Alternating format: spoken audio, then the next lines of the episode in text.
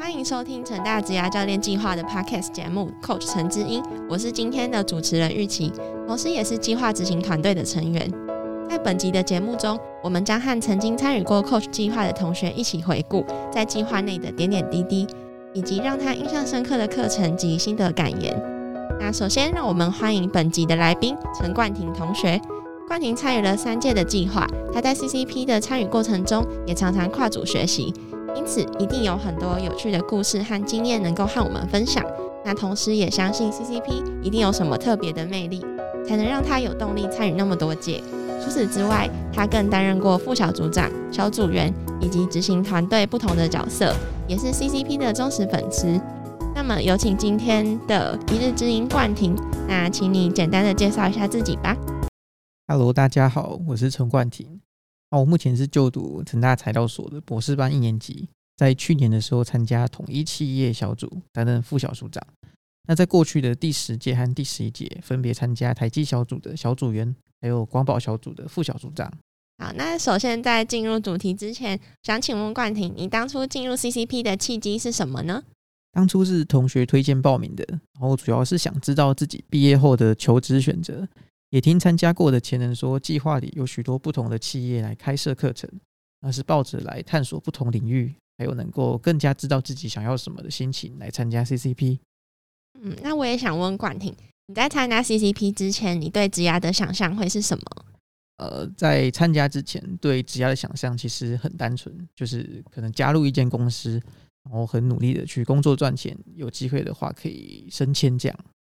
在参与 CCP 之后，你对职涯的想象和规划是不是有因为这样带来不同的启发或者是转变？呃，在参加之后呢的感想是，呃，我觉得职涯的选择是可以很广的，然后不一定要只局限在跟自己所属的科系相关的工作才能选择，然后能够去启发自己对各种领域的认识，加以涉略。而且我觉得职涯不单指我们的工作职务，在工作中所认识的人。还有学习的事物，甚至回到家之后所从事的活动，都是职涯的一部分。每一项的经历都是可以成就未来自己的养分。那这是一个漫长而且终身学习的课题。那冠廷在前面有提到说，你在 CCP 曾经担任过小组员、副小组长，那今年更是受到主办单位的邀请，担任了执行团队。那想请问冠廷，你怎么会想要尝试这么多不同的角色呢？呃，一开始担任小组员，只是想说先进来看一看，没有特别的多想。那在参加一年之后，觉得想要可以再次参与，然后想要尝试担任副小组长这个角色。那这个角色可以作为小组员以及教练的沟通桥梁，培养自己的沟通能力还有领导力，并且可以基于过去担任小组员的经验，然后可以更有信心的去带领小组。希望大家都可以。呃，对这个团队更有向心力。那后来对这个计划抱有的想法，就已经不只是参加，而是希望自己能够为计划做些什么，尽一份，也希望能够和志同道合的大家一起共事。所以最后选择加入呃执行团队，然后也希望。为 CCP 的新的这一届能够谱出新的篇章。那我想问，这些角色间是否为你带来不同的启发呢？如果是小组员的话，在计划课程开始后，我觉得每一位小组员都会影响小组的课程，还有小组的氛围。那小组员可以在上课的时候很积极的参与讨论，然后可以举手，可以跟教练互动，在课后也能够彼此相约去运动啊，或是读书等等，培养彼此的感情。那这让我体认到每个人。其实都是有一定的影响力的，不要害怕展现自己和表达自己。每个人都把自己的特质展现的话，那我们就是最独一无二的 team。那如果是副小组长的话，我觉得学习到的是如何与教练沟通，以及和小组长搭配互动，并且能够及时反映大家的学习状况，回馈给教练。然后，另外组员间每个人都有不同的性格特质。更能比呃以往去了解到接纳团队中的每一员的重要性，也让每个人的特质都能在适当的时机展现出来。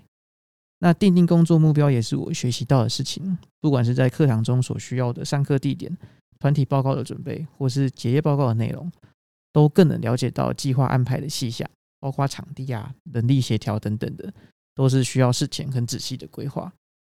还有对领导力所需要具备的特质，也有更多的体悟，还有学习。那我目前是职团的一员，也还在学习和熟悉以主办单位的角度来推行活动。执行团队要筹备整个计划的进行，因此呃团队合作在这里更需要被重视。然后我觉得沟通在职团中将会是一个最重要的一件事，这样才能让整个计划顺利的进行，然后大家彼此间的工作也才会运作的很顺畅。那我也想帮这嗯听众问题外话，就是嗯因为想念博班其实是一个蛮重大的决定，那是不是因为有在 CCP 受到教练或者是其他学长姐的提点，或者是来让你跨出这一步？而且也可以改变自己的生涯规划。想念博班这个决定，其实有向蛮多的师长还有学长姐请益。那在 CCP 也是受到台积教练瑞的提点，所以让我可能更想去完成博士班这个呃学位。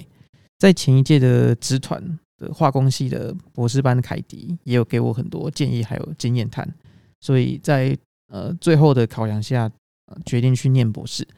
那念博士可以。希望可以去增加自己的 credit，然后也在之后的职涯让自己的选择可以再多一些。如果是进到半导体产业相关的公司，也比较能够去发挥自己所长。那在未来有晋升或者是公司有新规划的时候，都能够呃成为被列入考虑的人选。那另外想请问你，觉得在参加完 CCP 之后，你觉得自己和其他人不同的地方，或者是优势在哪里？像是自己有没有什么能力被提升到啊？呃，我觉得与人一起共事的沟通力还有表达力有增加，然后也对产业有更多的认识，不会只局限在自己专业领域相关的企业，然后对企业选育用材的标准、履历撰写还有产业都有更多的心得，而且在这里也能够认识来自不同科系的伙伴，然后去可以。扩大自己的人脉。冠廷，我其实也很好奇，就是你觉得 CCP 最吸引的地方是什么？因为你会参加这么多届，一定是因为在参加的过程中可能有遇到什么有趣的经验，而且，嗯，硕班和博班其实也都很忙碌。那是什么样的原因可以让你有这么大的动力去持续的参加呢？可以跟我们分享一下吗？或是校内的活动，能够近距离的和这些呃业界很厉害的主管互动，而且还可以一次呃接触这么多不同的产业。所以我觉得 CCP 是一个可以去精进自己的地方。呃，除此之外，面对呃实验室枯燥乏味的生活，我觉得也需要一些不同的刺激，可以让自己回血。所以毫不犹豫的，呃，每年都会去参加 CCP。在 CCP 的活动中，你感觉听起来有很多的收获。那在这几个充实的学习中，同时也发生了很多有趣而且让人家印象深刻的事情。那你觉得你要用一样的一句话来总结 CCP 在你心中埋下的种子呢？只能用一句话吗？一句话，生命就是一个不断碰撞的旅程啊！只要你有想做的事情。何妨营销且虚心。那谢谢关婷今天接受我们的访问，也带给我们许多关于 CCP 课程的资讯。